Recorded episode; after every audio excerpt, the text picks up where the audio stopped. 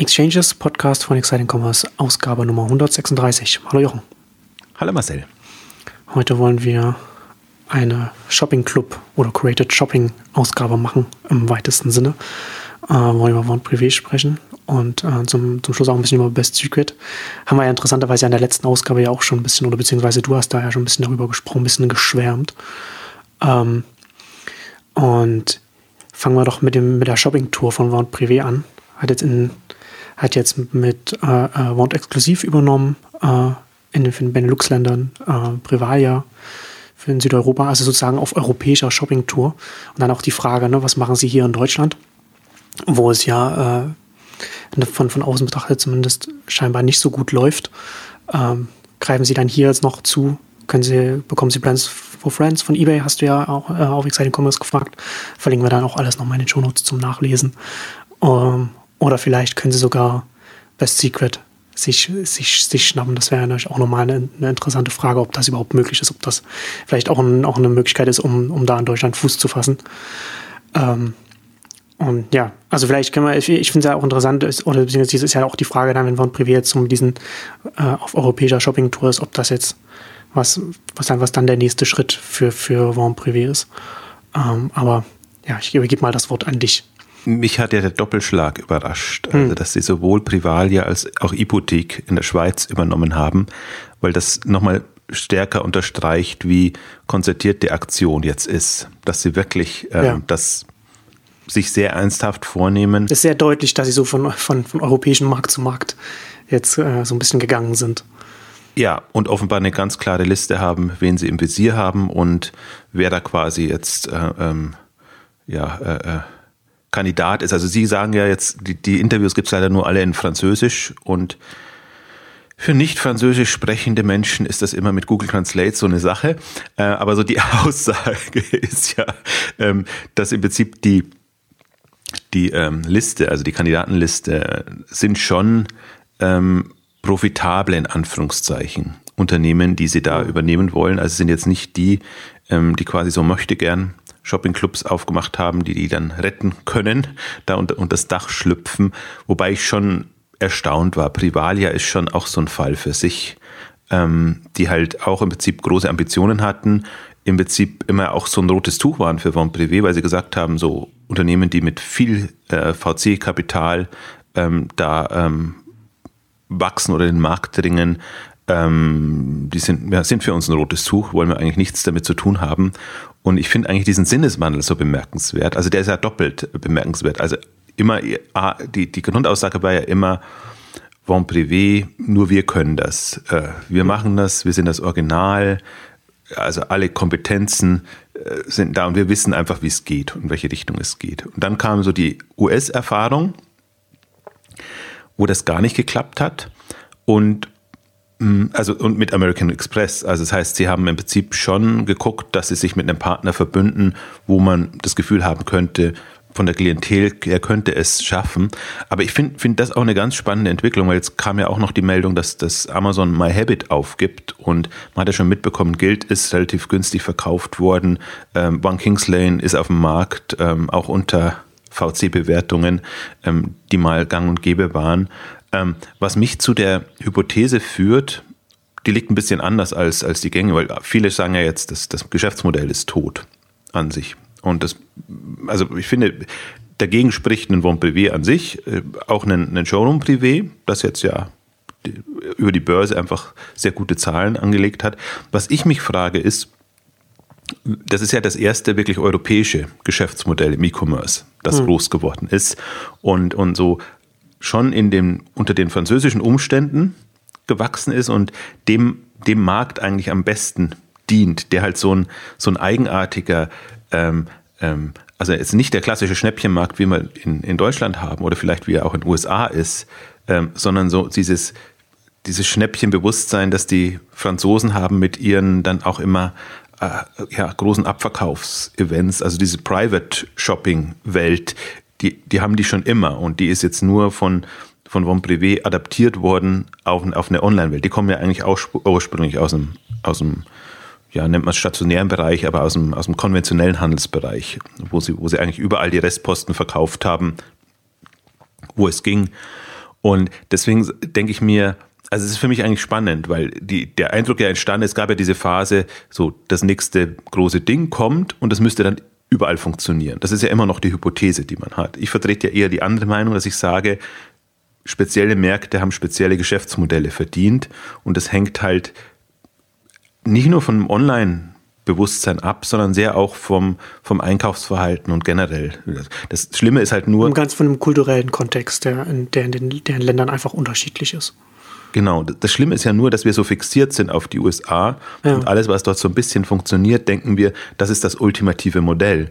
Wir mhm. berücksichtigen aber nicht, dass wir im Prinzip, ähm, dass man das trennen muss. Also dass, dass ja unterschiedliche Einkaufswelten auch jetzt schon bestehen. Und zwar, also ich finde, Deutschland versus USA sieht man es, aber deswegen haben, haben wir ja auch diese asiatische Welt jetzt. Oder, oder ein Beispiel aus dem stationären Handel zu nennen, so Walmart hat das ja auch gelernt. Ja, also das, so, so dumm hat es auch nicht ergeben. Also man kommt, genau, andersrum ist es genauso. Also kann man, kann man wirklich ja bewährte Modelle aus einem anderen Markt in einen anderen reindrücken.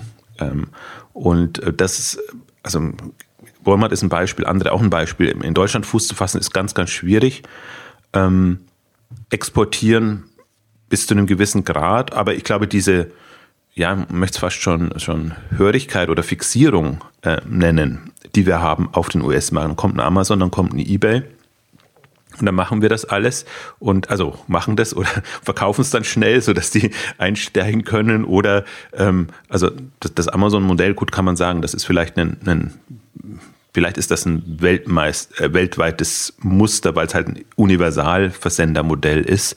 Ähm, weiß ich nicht. Ähm, also hätte mir durchaus vorstellen können, dass man wahrscheinlich im, im deutschen Markt ein Gegenmodell hätte entwickeln können, ähm, das den Bedürfnissen besser entgegenkommt. Also spricht nichts entgegen. Sieht man jetzt auch, ich finde im Modebereich sieht man es halt sehr stark, wenn man sagt, ein Zalando auch Blick auf USA wie aber dass es ganz was Eigenständiges quasi entsteht, was für den deutschen Markt natürlich, aber eigentlich auch für den europäischen Markt dann ist. Und alles, was ich finde, der Modebereich ist so symptomatisch, weil der, der aus dem europäischen Bereich getrieben wird. Wir haben, hm. die großen Modeplayer sind alle in Europa, bis auf ein paar asiatische, muss ich jetzt Ausnahme machen, aber ich habe ja immer diese Liste, Milliardenplayer, habe ich jetzt mal für den Modemarkt ja zusammengestellt. Das sind jetzt vier, beziehungsweise jetzt, jetzt konsolidiert sich das alles, die fusionieren, also wer weiß, wie viel da mal übrig bleiben oder was da noch, noch entsteht. Aber wir haben Jux, wir haben Netaporté, ja, wir haben äh, Zalando jetzt als, als groß geworden, Asos äh, als, als, als ähm, Player,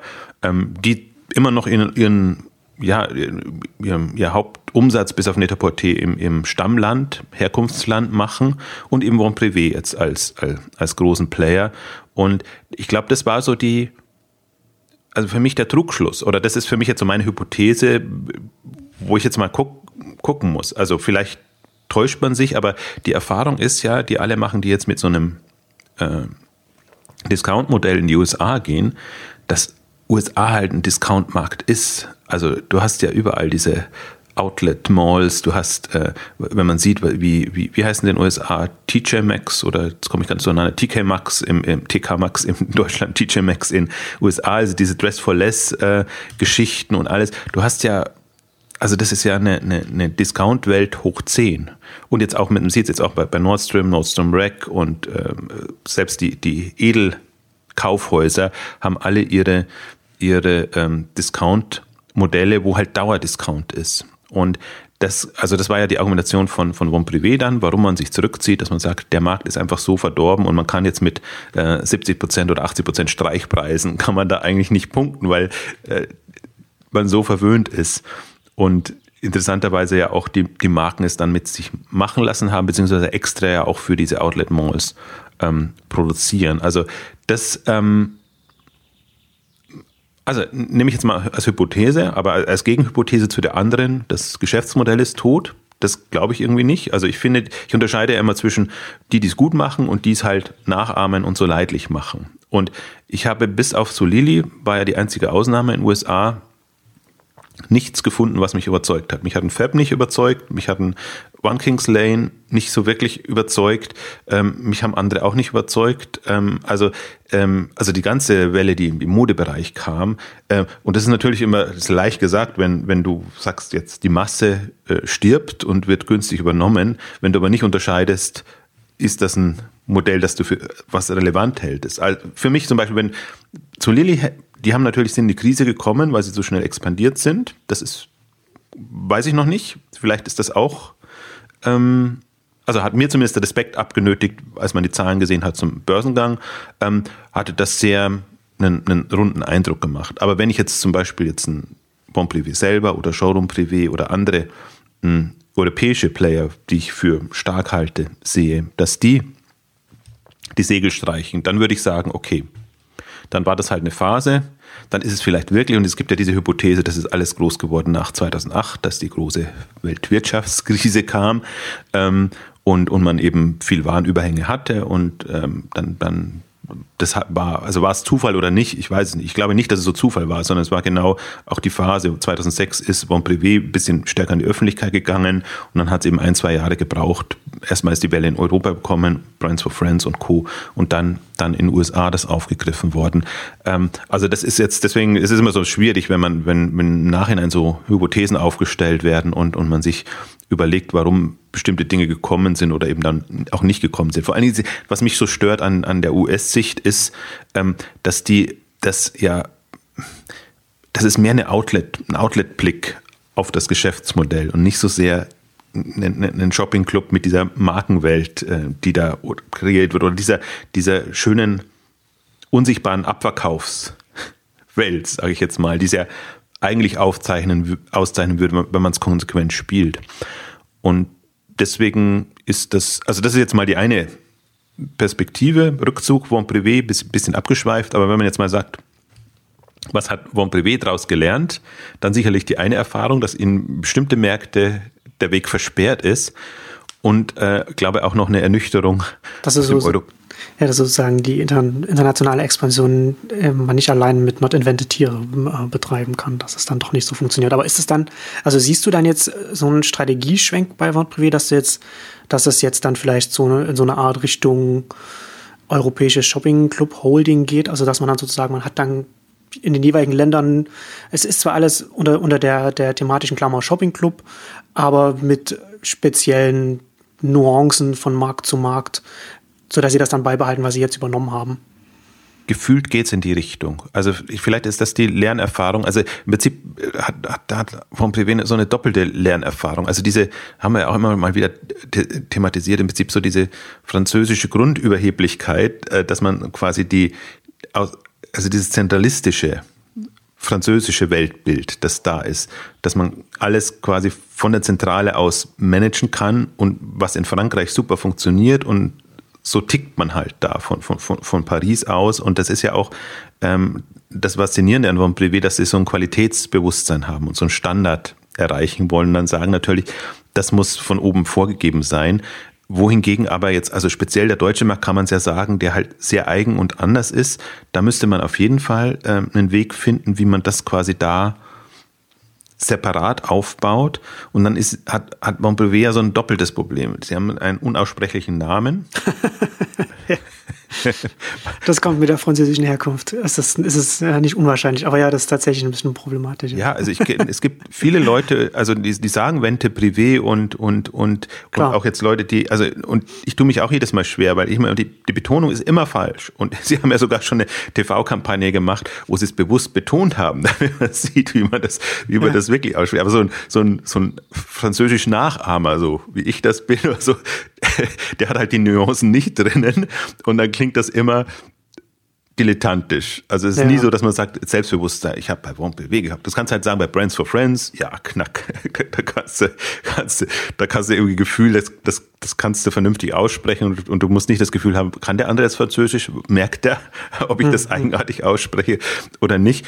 Also das, das ist schon die, die Geschichte und, und dann ist noch die, ich habe ja bewusst geschrieben, weil ich mir fast schon gedacht habe, das x-te Management, den x-ten Deutschland-Versuch, weil es wirklich so war. Ich weiß nicht, wie viele was man immer sagen, Dutzende. Also war bestimmt schon eine Handvoll an, an Manager, die sich am deutschen Markt versucht haben. Und das Problem ist halt, wenn sie, wie soll ich sagen, kompetente französische Leute nehmen am französischen Markt, also die das Geschäftsmodell kennen, tun sie sich mit dem deutschen Markt schwer. Wenn sie kompetente deutsche Leute wollen, die das machen, dann finden sie keine.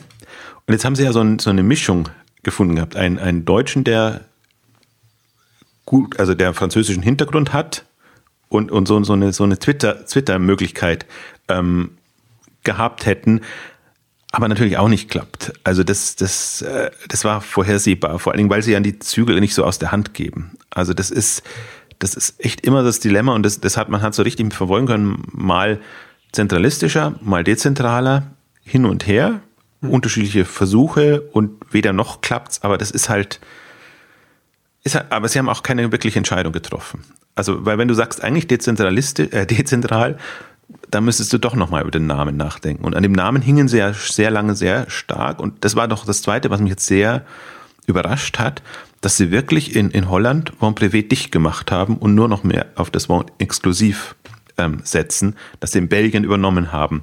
Und das kommt genau, um, um zu deinem Punkt zurückzukommen, ähm, geht in Richtung Holding-Geschichte, dass es halt jetzt nicht mehr darum geht, nur darum geht, irgendwie Kunden einzukaufen, worum sie, was, was sie eigentlich nicht, nicht nötig hätten, also wenn das Geschäftsmodell funktionieren würde, sondern wirklich die Einheit, dass sie halt sagen, Privalia hat in dem südeuropäischen Bereich eine Marke aufgebaut, Spanien, Italien, und auf die kann man bauen. Und dann muss halt im Prinzip Bon Privé von dem hohen Ross runter und sagen, okay, also das glaube ich, das fällt ihnen wirklich schwer, muss ihnen schwer fallen, weil, weil das ist ja wirklich eine, eine nicht nur eine, eine, eine Markenwelt quasi im Club, sondern auch das, was sie mit Bon Privé selber inszenieren, ist ja sehr durchdacht und, und sehr inszeniert und, und das jetzt quasi mit, mit einer Handvoll Marken zu machen, ähm, die ja zum Teil, die kann man ja auch nicht so umbiegen. Du kannst ein Privalia nicht so hinbiegen, du kannst ein E-Boutique nicht so hinbiegen, Fashion Friends nicht so hinbiegen.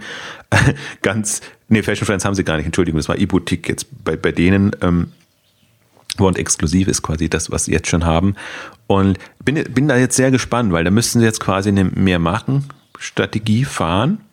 Und was mich außerdem noch fasziniert, ist auch wieder das hohe Ross ähm, wo sie halt wirklich lang, also er hat ja wirklich, ähm, es ging ja schon fast in Richtung Schimpfen, was, du, was du gesagt hast, über die, die Klone und alle, die da hochkamen und die möchte gern ähm, äh, Anbieter, hat er ja wirklich sich anmerken lassen, dass das quasi alles äh, also das ist, ist, ist, ist nichts, was dem Standard. Ähm, nichts gegen das Original.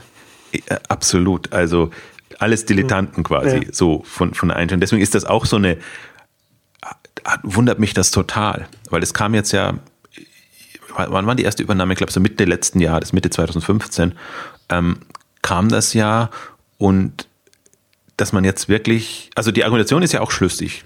Der Markt ist im Prinzip reif, das Geschäftsmodell ist da, es muss eine Konsolidierung geben.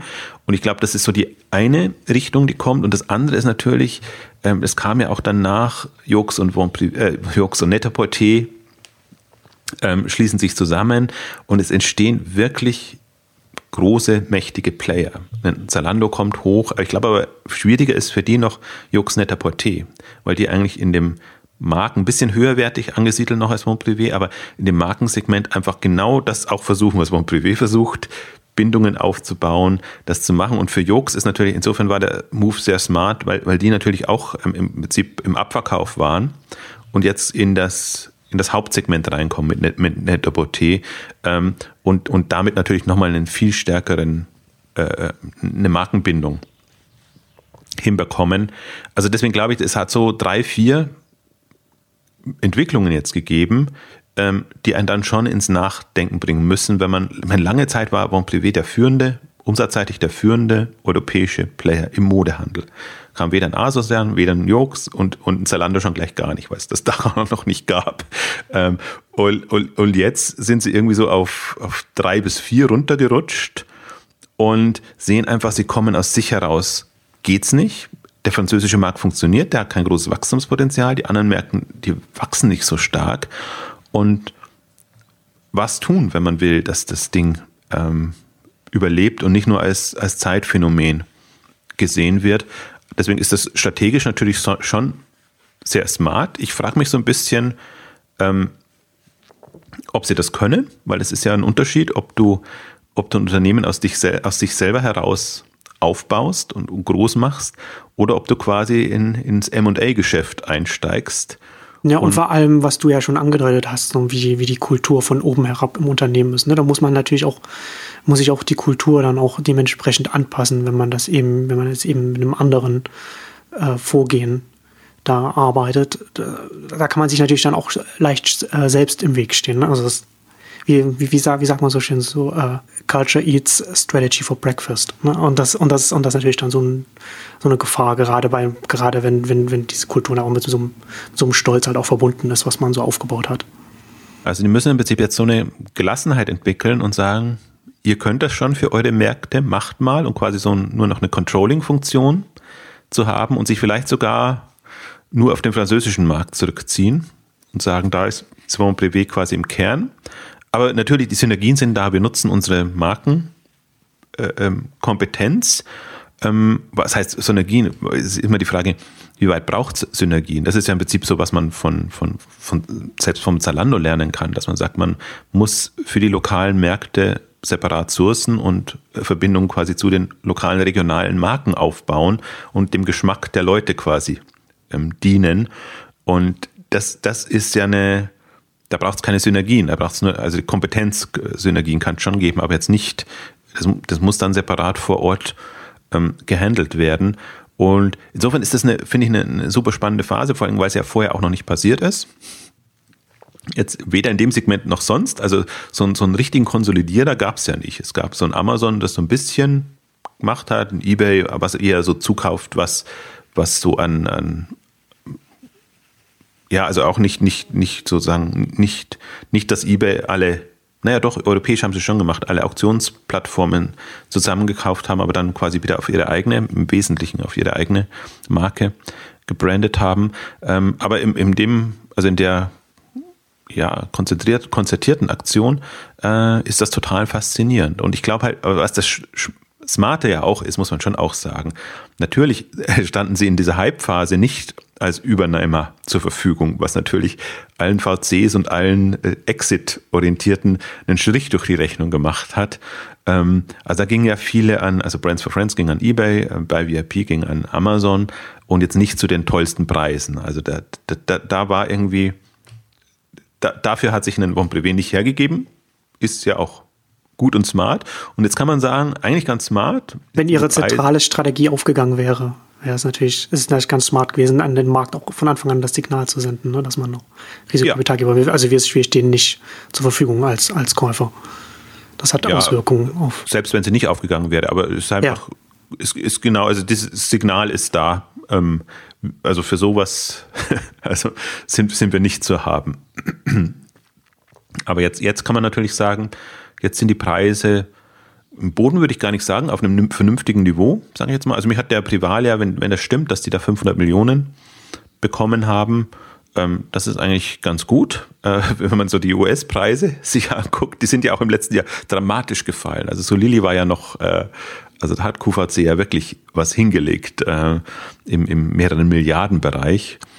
Und, und wenn man sich Guild anguckt oder, oder die anderen für, für, für gleichsweise wenig Geld, die dann gerade noch einen Käufer gefunden haben, so muss man es ja dann sagen, dann ist jetzt Privalia und, und ähm, Hypothek oder, oder auch das, das Wort exklusiv ähm, vernünftig. Ich glaube, jetzt kann man es ja auch ein bisschen besser sagen. Man hat jetzt Showroom Privé und andere an der Börse, dann sieht man ja auch grob, wie die bewertet sind, wobei ein Showroom Privé an der Börse jetzt höher bewertet ist, was Umsatzmultiplikator angeht, als jetzt das, was zum Beispiel ähm, Privé für Privalia gezahlt hat. Ähm, also deswegen glaube ich schon gerade ganz günstige, günstige Phase, ähm, um, um das zu machen. Ähm, und ich frage mich halt jetzt, nachdem jetzt quasi diese, also dieser Doppelschlag gekommen ist, wie gesagt, der, der mich überrascht hat, ähm, was, was kommt da noch? Also offenbar haben sie sich einen Zeitrahmen ja gesetzt, wo sie sagen, bis zu der Zeit will ich den europäischen Markt abdecken. Ich dachte halt eher so ein opportunistisches Vorgehen, dass man sagt, so Schritt für Schritt übernimmt man halt einen, der irgendwie da ist oder in der Not ist. Aber wenn man Kriterien definiert und sagt, okay, wir haben bestimmte Ansprüche und es muss, ja, muss marktführend oder bei den Top-Playern dabei sein, es muss Profitabilität erreichen oder zumindest äh, kein, kein Verlustgeschäft sein, ähm, dann kann man ja den Markt sehr gut sondieren und sagen, das, das sind die Karten, äh, die Kandidaten, da geht man rein und das ist es. Und ich finde halt nur so, so heiß dieses, der deutsche Markt, das ist ja ein Drama. Also das, das, und das ist immer ein Drama, weil, weil der deutsche Markt hopp oder top ist. Hm. Es ist, es gibt, also das ist wirklich, es fängt ja bei Google an. Es ja. gibt Google und sonst nichts. Ähm, es, es, es, es war bei den Shoppingclubs genauso. Es gibt eine Phase, sind alle heiß auf Shoppingclubs und dann nichts. Als ob sie vorher nicht drüber nachgedacht hätten, hat das irgendwie Hand und Fuß und machen wir das, weil wir denken, das ist ein vernünftiges Geschäftsmodell für einen vernünftigen Markt. Nein, es ist erst die große Hype-Phase und dann weg und dann aber total tot. Als ob es nichts mehr daneben gab. Da kam noch Westwing, muss man sagen, das äh, Respekt vor, vor, Holzbrink jetzt in dem Fall und dann ein bisschen später auch äh, Tengelmann, ähm, die, die ihr Brands for Friends, muss man fast schon ein halbes Debakel sagen, äh, verkraftet haben und dann doch wieder da reingegangen sind. Aber es ist doch, ich habe das ja auch geschrieben in, in den Beiträgen damals, äh, als, äh, als ob der Markt tot wäre. Also das waren jetzt alles ja Exits, wo man sagt, ob die da was mit anfangen können und was daraus wird, äh, da, da, kann man noch drei Fragezeichen hintermachen. Also dass man da quasi parallel noch, noch etwas aufbauen hätte können in dem Modemarkt oder in, in den Märkten, die in Anführungszeichen vermeintlich schon besetzt sind. Auch da wieder, ich glaube, da muss man halt, hätte man ja auch sagen können, waren das jetzt tolle Exits, weil die das Geschäftsmodell hatten und, und so gut waren, oder waren das, ja, Notverkäufe möchte ich jetzt nicht hundertprozentig nennen, aber es ging schon eher in die Richtung, ähm, weil sie halt durch ihre, ja, durch sehr viel Wachstumskapital quasi getriebenen Nutzer das Geschäftsmodell nicht so fahren konnten, dass es sich trägt. Also, weil es gibt halt bestimmte Regeln. Das, hat, das fand ich ja eigentlich das Schöne an dem Marktsegment. Montpellier hat ja sehr offen gespielt. Du wusstest ja genau, was, was sind die Kriterien, wie wird man wir äh, groß und, und das ist ja auch ein, ein, im Prinzip ein, ein zähes Geschäft. Also du kannst es nicht extrem pushen, weil du doppelt pushen musst. Du musst die richtigen Mitglieder bringen und du musst die bekommen und du musst die Mitglieder dann zum Verkauf bekommen. Und, und deswegen ist es ein, ist es aus, aus einer Wachstumssicht heraus, also einer schnellen Wachstumssicht heraus, eines der undankbarsten Geschäftsmodelle. Aber es ist halt eines der besten, absolut besten Geschäftsmodelle. Da kommen wir gleich noch auf, auf Best Secret ja auch drauf, wenn es um Kundenbindung, Stammkunden und alles, was daraus möglich wird, ist. Und deswegen ist es so bedauerlich, dass sich niemand die, die Mühe gemacht hat. Und das ist, das ist für mich die, die fehlende Smartness im, in dem ganzen Kapital-VC-Bereich. Also das, das ist, äh, also ich, ich hoffe sehr, dass sich das irgendwann mal ändert äh, und, und diese Hop- oder Top-Sicht und wirklich diese Lemming-Geschichte. Äh, äh, vielleicht ist es eine deutsche Mentalität, ich weiß es nicht. Vielleicht, also deswegen immer das Beispiel Google oder, oder, oder alle auf Facebook und gibt nichts anderes nebenher. Ähm, das hast, hast du ja selbst in den USA nicht. Da hast du neben Google einfach noch andere Suchmaschinen, die doch noch ein gewisses ja. Maß haben. Also da liegt Google ähm, Marktanteil irgendwas zwischen 60 und 70 Prozent.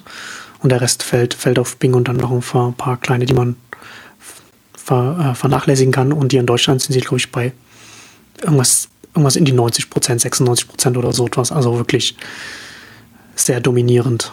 Also ganz schockierend und das, ich meine, natürlich, den Anbietern kannst du das per se nicht, nicht vorwerfen, wenn, wenn, wenn, wenn der Markt so tickt und wenn, wenn quasi so ein, wenn alle dem hinterherhecheln und, und also das ist halt, ich finde, das ist ja so sowas, was mich, will aber nicht abschweifen, an der, an der deutschen Mentalität gerade, gerade äh, sehr, sehr stört, diese in Anführungszeichen Alternativlosigkeit. Also ja. wirklich, es gibt eins das ist das Ultimative und sonst gibt's nichts. Und wenn du selbst dafür plädierst, dann wirst du schon schief angeguckt, weil es gibt ja schon das eine Ultimative und das ist es und das ist die Welt und, und, und, und so hat die zu sein. Und das wird, also das kann in anderen Bereichen ja auch vernünftig sein, aber in dem so einem werdenden Online-Bereich, äh, da denke ich mir, meine Güte, wer weiß da schon, was sich durchsetzt und dann, dann pusht man quasi Themen, ähm, über die Maßen und, und das ist, also das ist, es ist schon ein strukturelles Thema auch, muss man schon sagen. Also und, und, wenn wir jetzt ein Zalando nicht gehabt hätten, kann man immer sagen, das ist das das, das, das, der Lichtblick oder so Beispiel, aber das ist ja quasi durchgepeitscht worden, dass es jetzt noch ein Zalando gibt, separat. Sonst wären eBay und Amazon gesetzt gewesen.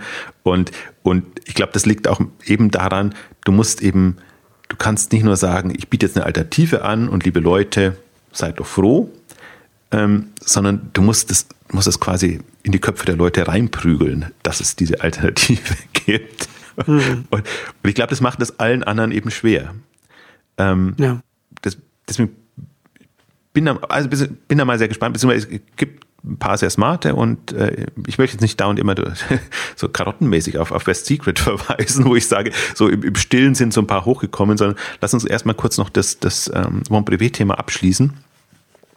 Weil jetzt natürlich die spannende Frage ist, ja, es ist das große, äh, im Prinzip der britische Markt ist noch offen, der deutsche Markt ist noch offen und dann kann man sich überlegen, wo kann das noch hingehen? Kann das noch Richtung Osteuropa gehen? Kann das sogar bis Russland gehen? Also Kupi Vip ist noch ähm, als, als großer russischer Player da. Ich fand sehr schön in den Kommentaren auch den Hinweis, ähm, dass die ganzen, so es gibt so Fashion Days, so einen Europä osteuropäischen Bereich, der komplett jetzt bei Nespers gelandet ist. Der war zum Teil so ein bisschen in Schweizer Hand noch. Ähm, also da gibt es noch, noch ein paar Clubs, die man auch uncharmant aufklauben könnte, also einsammeln könnte. Ähm, der, der britische Markt ist wieder sehr undurchsichtig, aber da ist Montpellier vertreten, aber jetzt auch nicht so, dass äh, der Überfliegermarkt, also im Prinzip die, also Südeuropa ist jetzt schon ein sehr großes Feld, wo man aber eigentlich gedacht hätte, da ist, da ist Montpellier noch vergleichsweise am stärksten, da würden sie vielleicht gar nichts übernehmen. Und es gibt jetzt sehr große weiße Flecken, für Von Privé oder auch für einen anderen. Also könnte ja jemand anders auch auf die Idee kommen, was ähnliches zu machen, der auf das, äh, der an das Geschäftsmodell glaubt, ähm, dass da so eine ja, Schlacht äh, anfängt und man halt zwei große europäische Player hätte.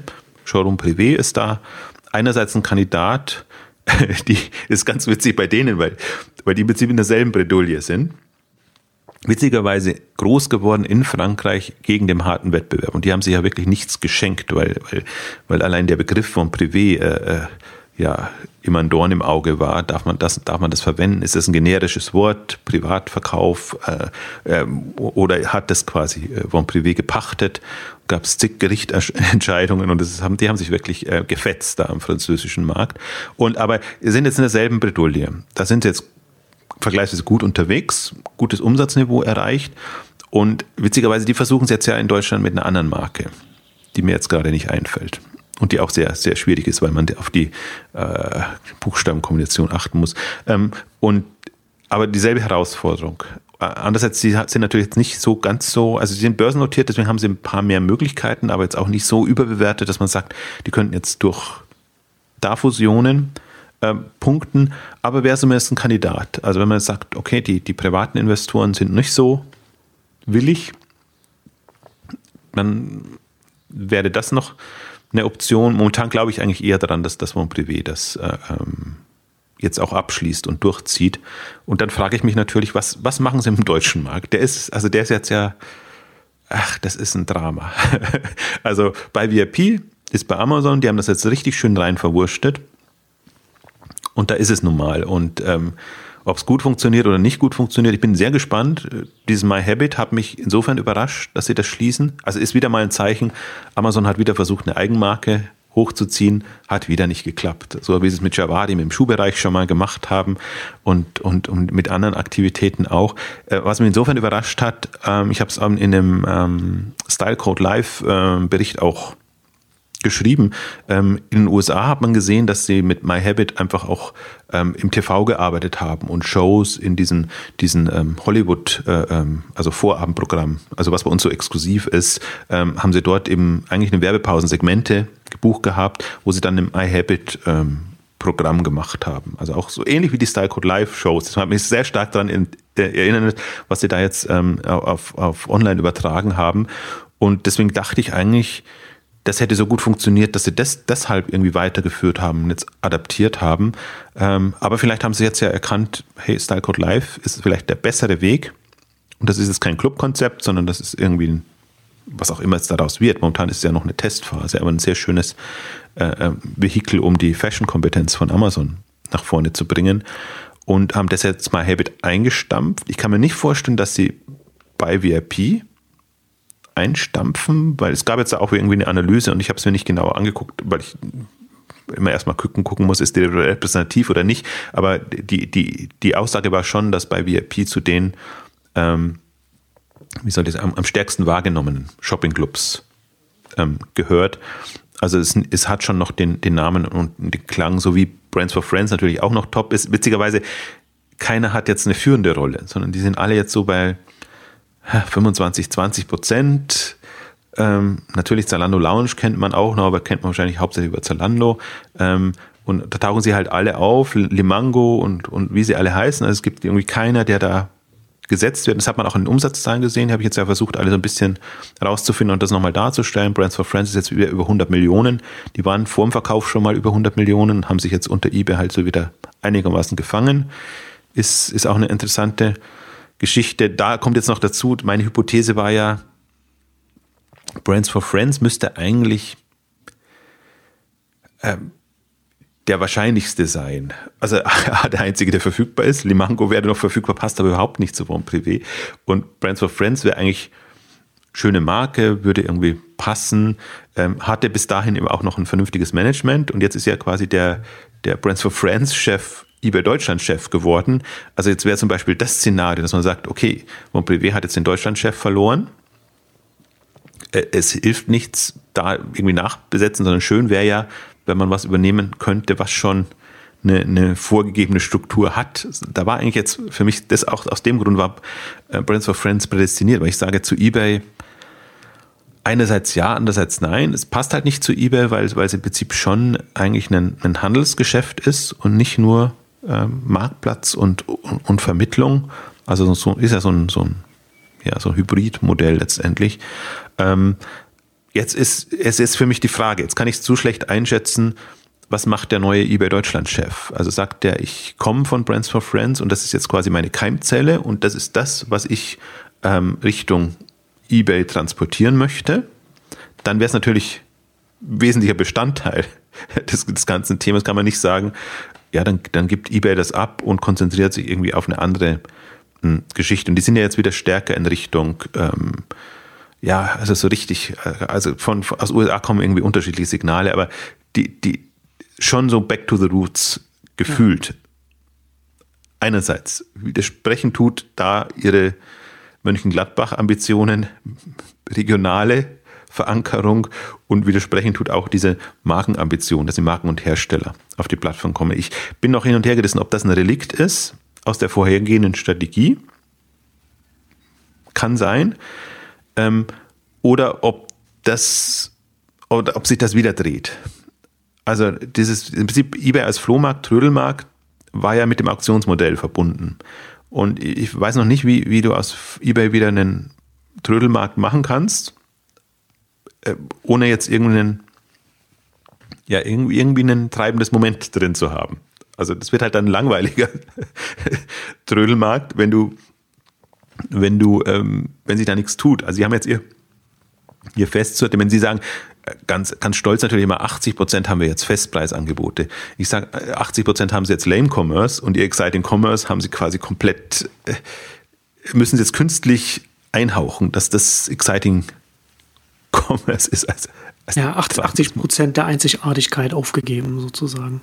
Ja, und also auch keine Alternative gefunden. Aber das wäre halt mhm. jetzt so, ein, so, so, so eine gewisse Alternative wäre natürlich so ein Aktionsmodell, Clubmodell. Und wenn man jetzt auf die ja. Seite drauf geht, das ist auch schon sehr aktionistisch und ähm, das kann man natürlich auch sagen, der Kompromiss jetzt zwischen Trödelmarkt und äh, dem anderen wäre ein Schnäppchen-Plattform. Dass man wirklich sagt, wir sind die Discount-Plattform mit äh, also Aktionsangeboten und Discountangeboten. Das widerspricht natürlich jeglicher Markenstrategie. Ähm, also da, da, bringst du halt dann Marken drauf, aber schwierig. Also, aber kann man, könnte man sich vorstellen. Also sie wollen auf jeden Fall, wie haben sie es genannt, ihre, ihre Kernzielgruppe wieder bedienen. Und die Kernzielgruppe ist halt die Schnäppchenjäger. Hm. Geschichte. Das andere ist ihnen nicht gelungen. Also deswegen, aber das, das ist jetzt nur so ein, so Randthema. Das kommt natürlich jetzt auch mit rein, wie was, was macht eBay und gibt es quasi Brands for Friends frei. Und das ist es dann auch schon. Also ganz, ganz schwierig. Dann kam und fand es so witzig, im Vorgespräch, in die Richtung habe ich aber gar nicht gedacht, dass, dass ja ein Von Privé auch einen Best Secret äh, übernehmen könnte. Ähm, die äh, habe ich vor allem deshalb nicht dran gedacht, weil Best Secret ein komplett anderes Modell fährt. Die sind ja am weitesten weg von der reinen Lehre, ähm, aber halt sehr erfolgreich in dem, was sie machen und wie sie es machen. Ähm, du hast ja gesagt, ich habe letzte Mal schon geschwärmt in der Ausgabe, weil ich sage, das ist der einzige oder einer der wenigen, die es schaffen, ihr traditionelles Geschäftsmodell online zu übertragen und dann wirklich online weiterzuentwickeln. Das finde ich total spannend gerade. Also deswegen, es gab ja zwei Meldungen jetzt, oder drei gab es eigentlich. Also äh, Best Secret übernimmt Fashion Friends, was, was, ja, was, was interessant ist, weil Fashion Friends ist nicht so schlecht unterwegs. Die haben 20 Millionen Umsatz gemacht. Das ist für einen französischen, äh, für einen Schweizer Markt gar nicht schlecht. Ähm, aber es rechnet sich halt nicht. Ähm, grundsätzlich. Deswegen, das ist, das ist, da bin ich ganz zwiegespalten bei Fashion Friends, weil ich sage, einerseits ist es so ein, so ein also Tamedia hatte halt keine Lust mehr auf Fashion Friends, weil das ist ein Verlustgeschäft und äh, das, das verleidet ihnen alles. Ich würde aber sagen, Fashion Friends war super unterwegs. Kann, kann man nicht sagen. Und jetzt kann ihm, jetzt tut sich Best, Best Secret tut sich schwer, im Schweizer Markt Fuß zu fassen mit ihrem bestehenden Modell. Und jetzt hat sich bei mir so die Hypothese aufgestellt, okay, die übernehmen das halt, um die Kunden zu kommen, bekommen. Ich kann mir eigentlich auch nicht vorstellen, dass die Fashion Friends als, als Marke weiterführen.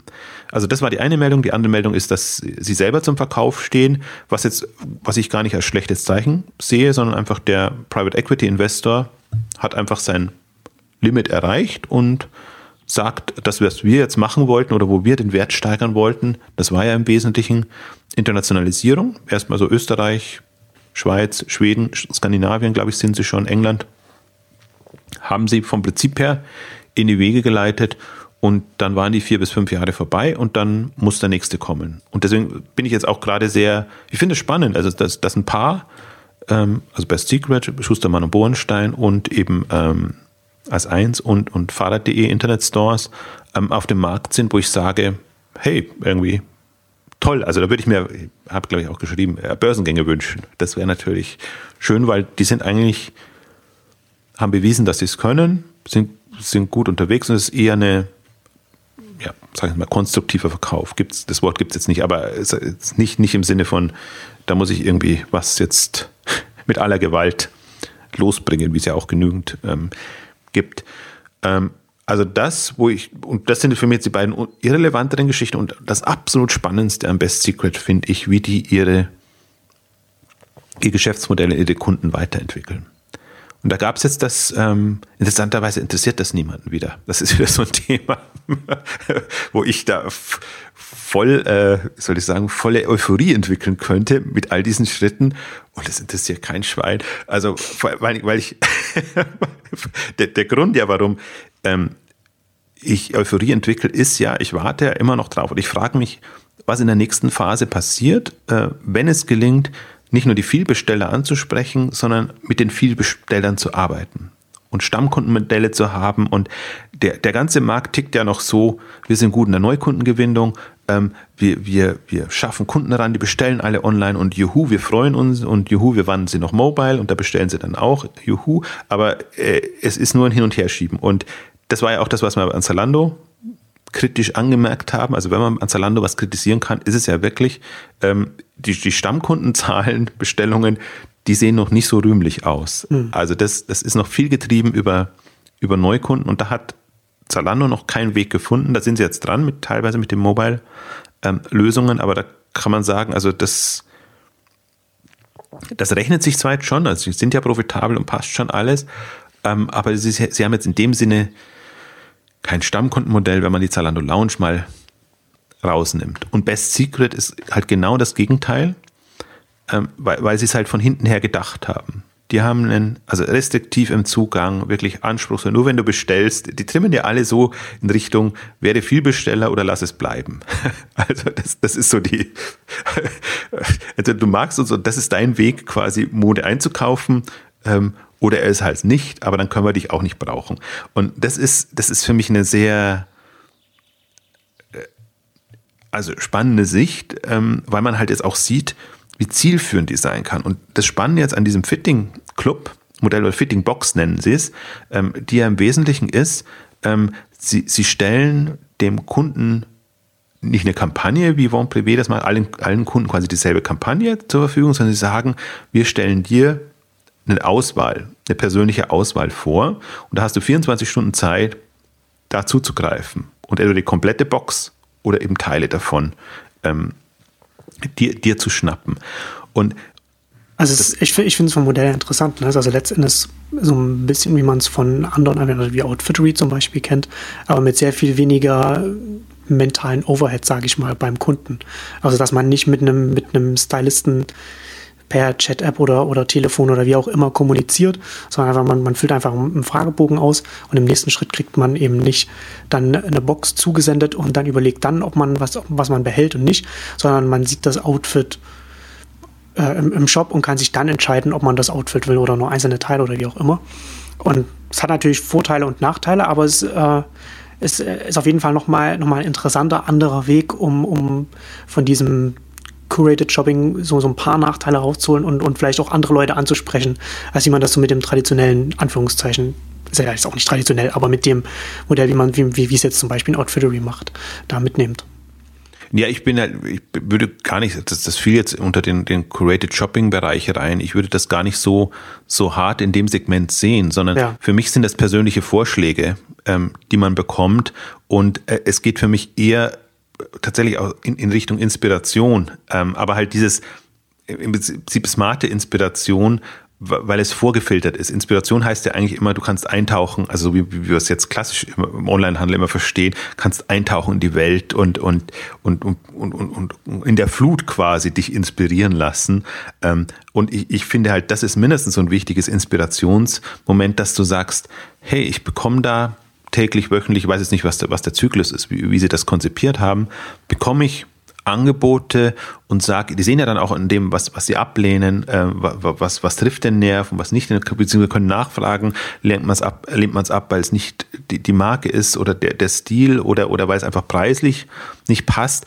Das, das ist für mich, also ich finde, Best Secret ist da gerade auf einem Weg, ähm, diese Datengetriebenheit, die andere immer gerne für sich in Anspruch nehmen, ähm, zu leben oder, oder, oder in diese Richtung hinzugehen, ähm, weil sie das Pferd von hinten aufzäumen. Und was mich so, wo ich mir so ins Fäustchen lachen muss, ist äh, bei dem Thema, weil im Prinzip kannst du sagen, das ist doch, das haben wir doch hundertmal gesehen, äh, so, so ein Angebot. Und du füllst einen Fragebogen aus und bekommst dann quasi eine persönliche Vorauswahl und das ist es. Was aber das Problem ist, was ich mit allen habe, die diese Dienste anbieten, die, die, die bieten es als USP an in der frühen Phase um Neukunden zu binden. Und das ist so ein, so ein nerviges Konstrukt dann, wenn du dich erstmal durch eine Fragebogenliste durcharbeiten musst und, und dann dein, dein, dein ja. Stil hast.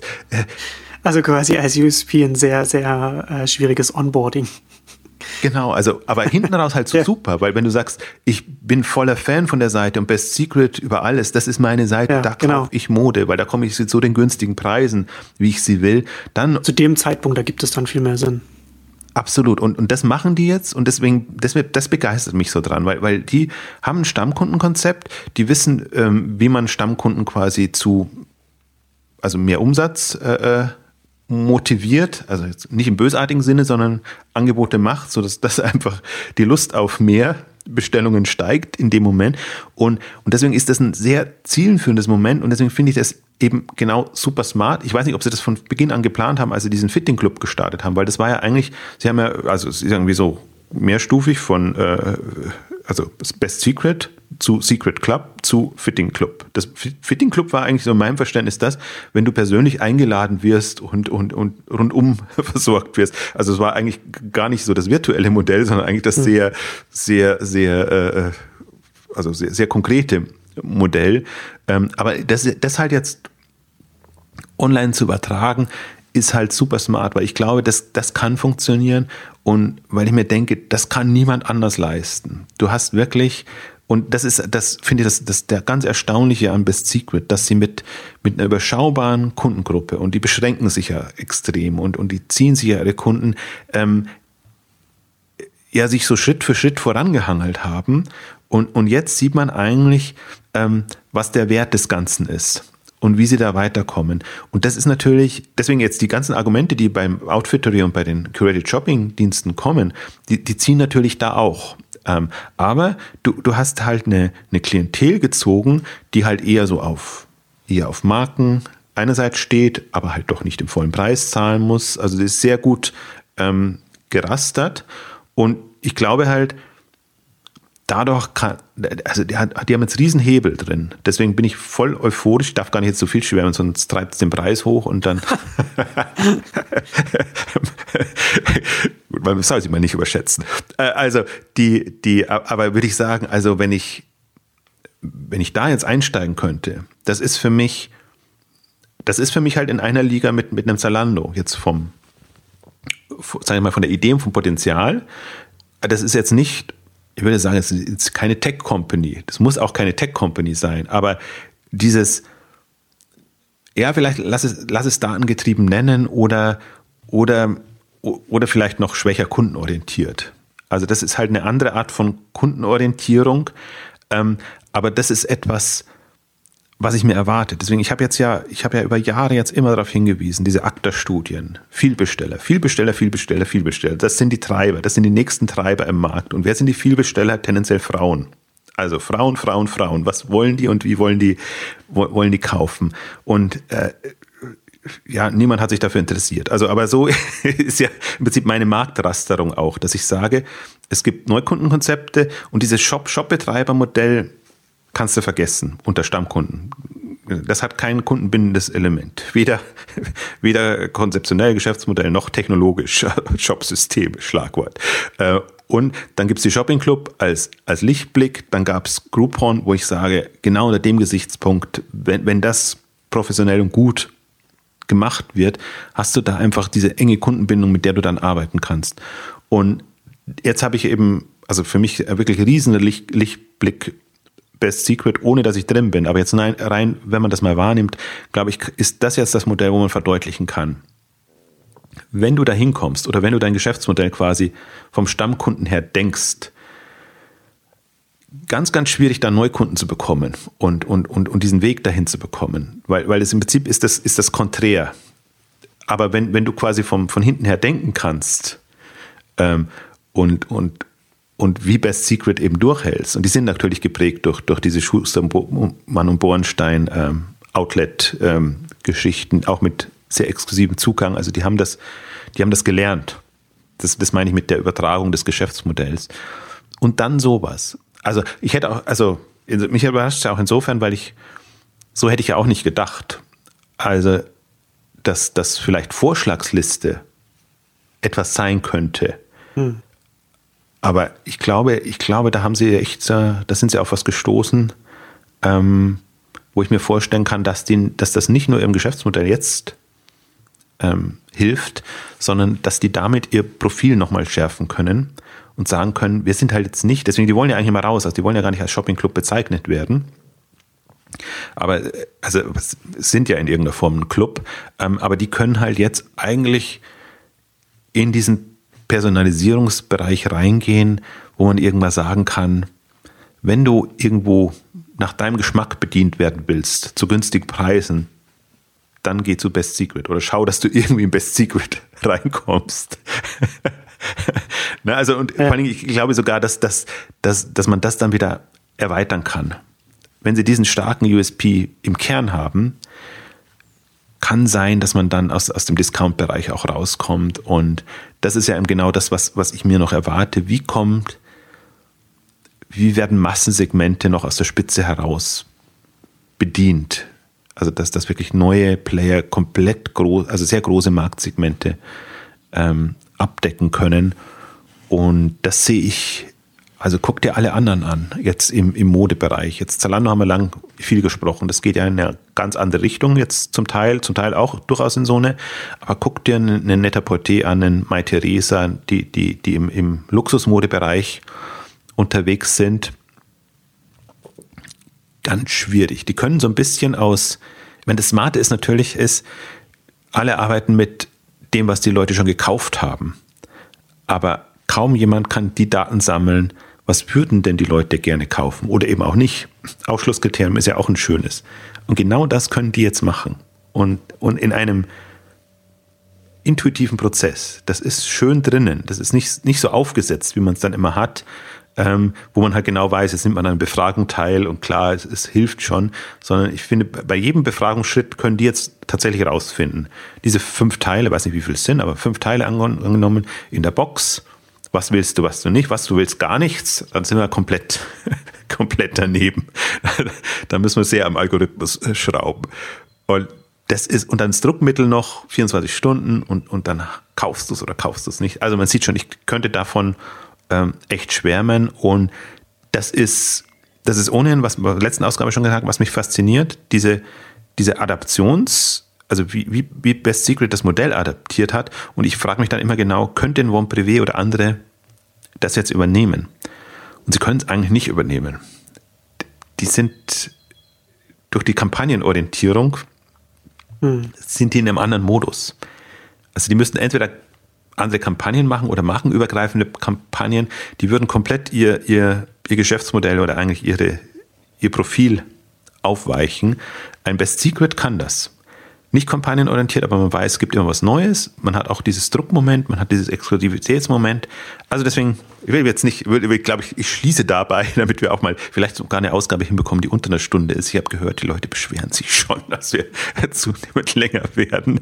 Ähm, also das begeistert mich total.